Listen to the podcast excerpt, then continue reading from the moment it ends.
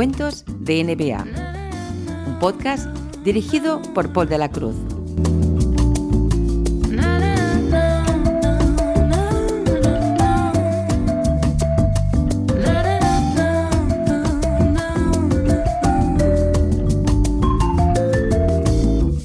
Cuento número 1. Oscar Schmidt, máximo anotador.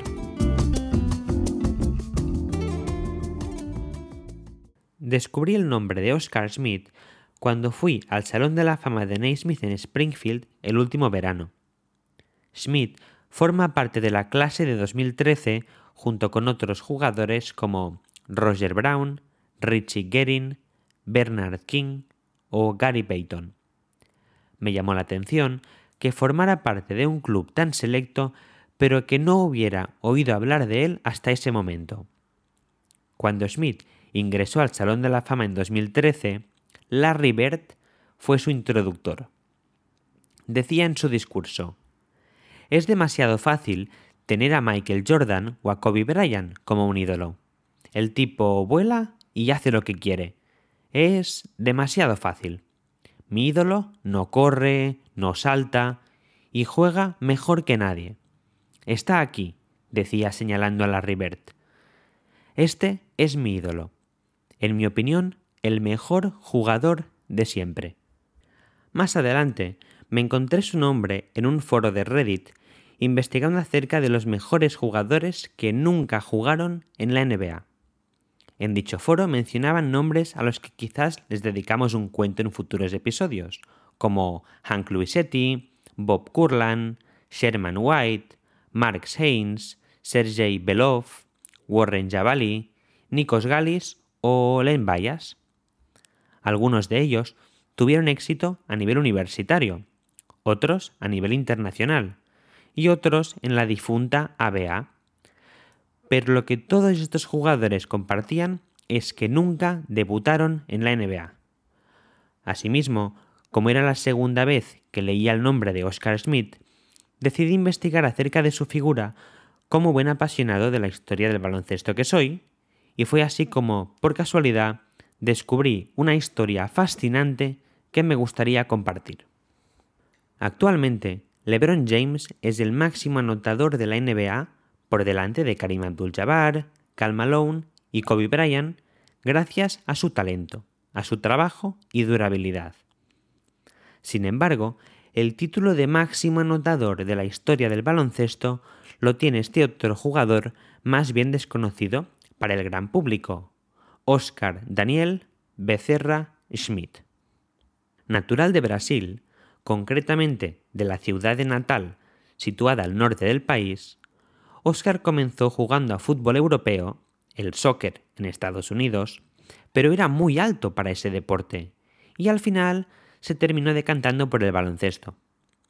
Empezó jugando en 1974 con la edad de 16 años y se retiraría en 2003 con 45. Asimismo, sus 29 años de trayectoria profesional son un récord absoluto del deporte. Durante toda su carrera, Oscar Smith anotó 42.044 puntos a nivel de club y 7.693 puntos con su selección de Brasil para un total de 49.737 puntos. Repito, 49.737 puntos. Se retiró en 2003 como el líder no oficial en anotación de la historia del baloncesto. Fue un forward de corte ofensivo que podía jugar en la posición de 3 o de 4 y cuya mayor fortaleza era el tiro.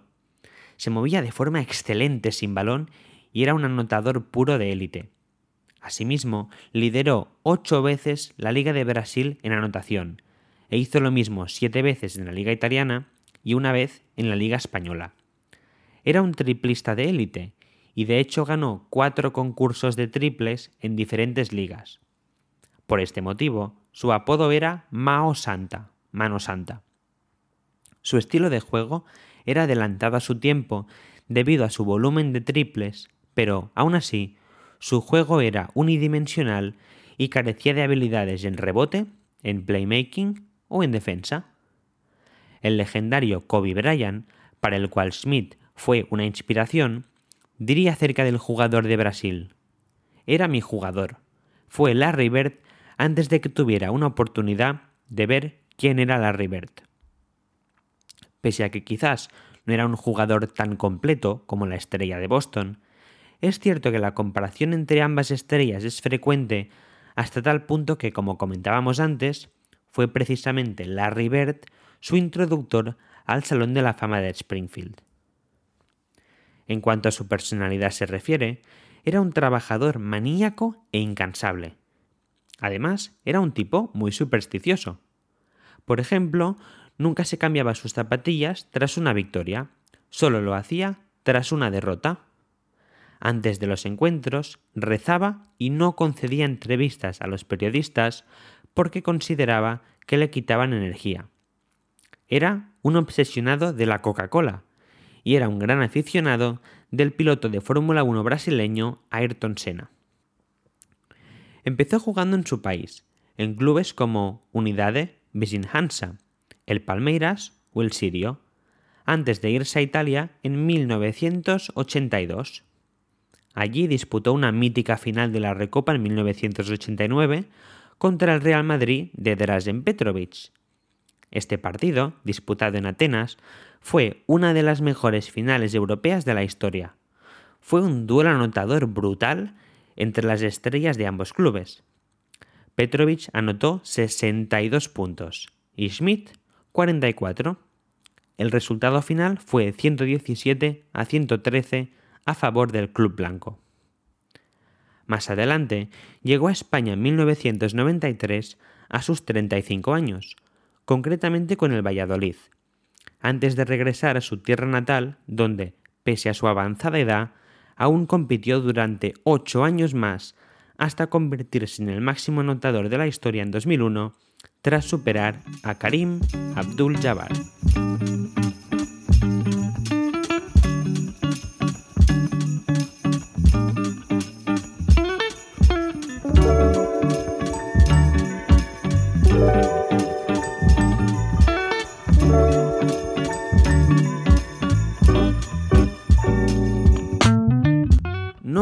Obstante lo anterior, Smith es quizás más conocido por su rol en la selección de Brasil en diferentes competiciones, en especial los Juegos Olímpicos.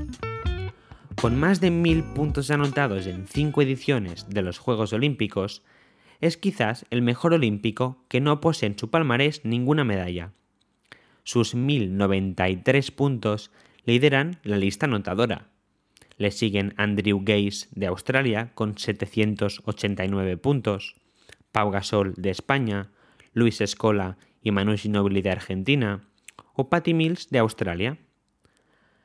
Promedió más de 42 puntos en los Juegos Olímpicos de 1988, con una anotación máxima de 55 puntos. Ambos son récords que siguen vigentes y que va a ser difícil superar. Por otra parte, tuvo su mejor actuación con la selección de Indianápolis en 1987 en los Juegos Panamericanos, cuando se enfrentó en la final a Estados Unidos. En ese partido, pese a que Brasil perdía por 14 puntos a media parte, Oscar Smith anotó 35 de sus 46 puntos en la segunda parte para darle por fin la medalla de oro a su país y superar así al equipo favorito que contaba con jugadores tales como David Robinson, Dan Marley, Pervis Ellison, Rex Chapman, Keith Smart, Ricky Berry o Danny Manning. Era la primera vez que Estados Unidos perdía en casa. Había oído historias de que su rango de tiro era increíble, y todo lo que había oído de él fue cierto, diría David Robinson. ¿Y por qué nunca jugó en la NBA? Es posible que alguien se haga esta pregunta, pues de hecho es una historia interesante que nos habla de los valores del jugador. Él fue elegido en sexta ronda en el icónico draft de 1984, en el que había estrellas como Hakim Olajuwon, Michael Jordan, Charles Barkley, Alvin Robertson, Otis Thorpe, Kevin Willis, John Stockton o Jerome Kersey.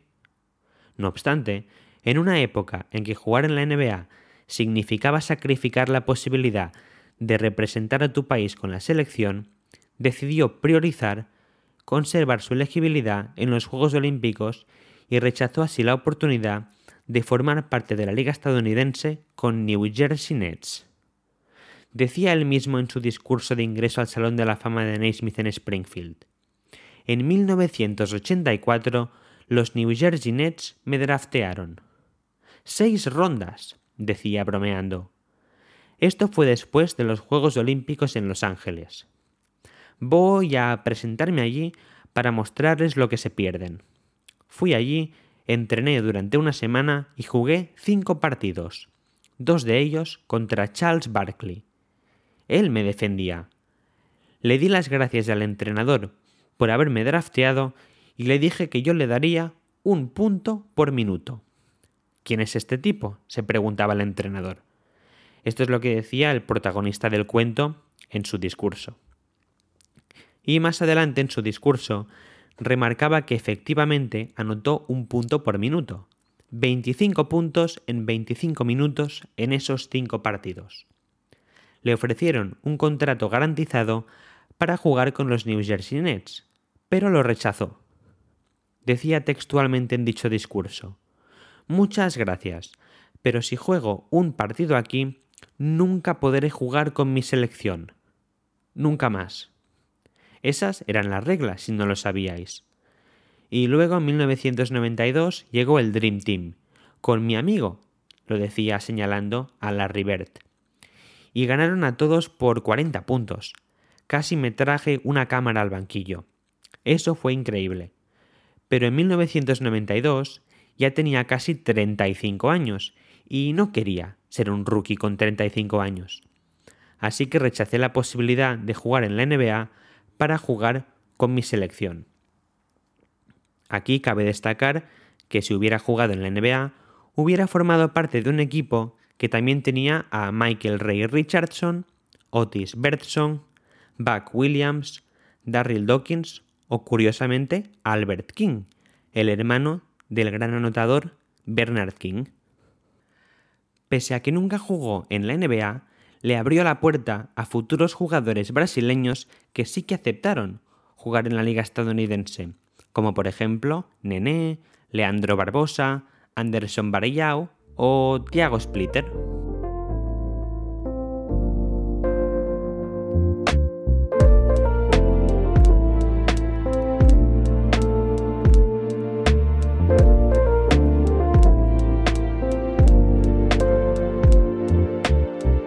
Bajo mi punto de vista, su discurso de ingreso al Hall of Fame es uno de los mejores de la historia.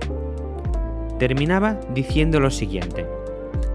Y por último, quiero agradecer a mi amiga, mi mujer. Debo contar una historia aquí, la última.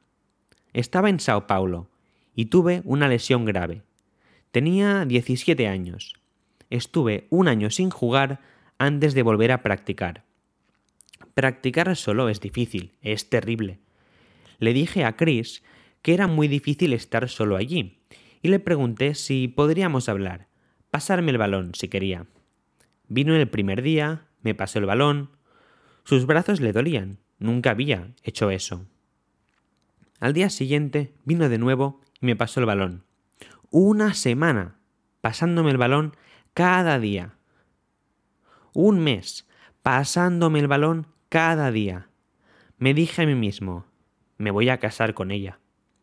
Y fue mi máquina reboteadora toda mi vida. Muchas gracias. Eres mi mejor amiga, eres la mejor persona que he conocido y, si no estuvieras conmigo, no estaría aquí. Estoy seguro de ello, y te doy las gracias por todo. La verdad es que es una escena muy emotiva. Actualmente, Oscar Smith sigue vivo y no se arrepiente de su decisión de no jugar en la NBA. Se quedó a 263 puntos de llegar a los 50.000, pero en 2024 sigue siendo el máximo anotador de la historia del baloncesto con 49.737 puntos.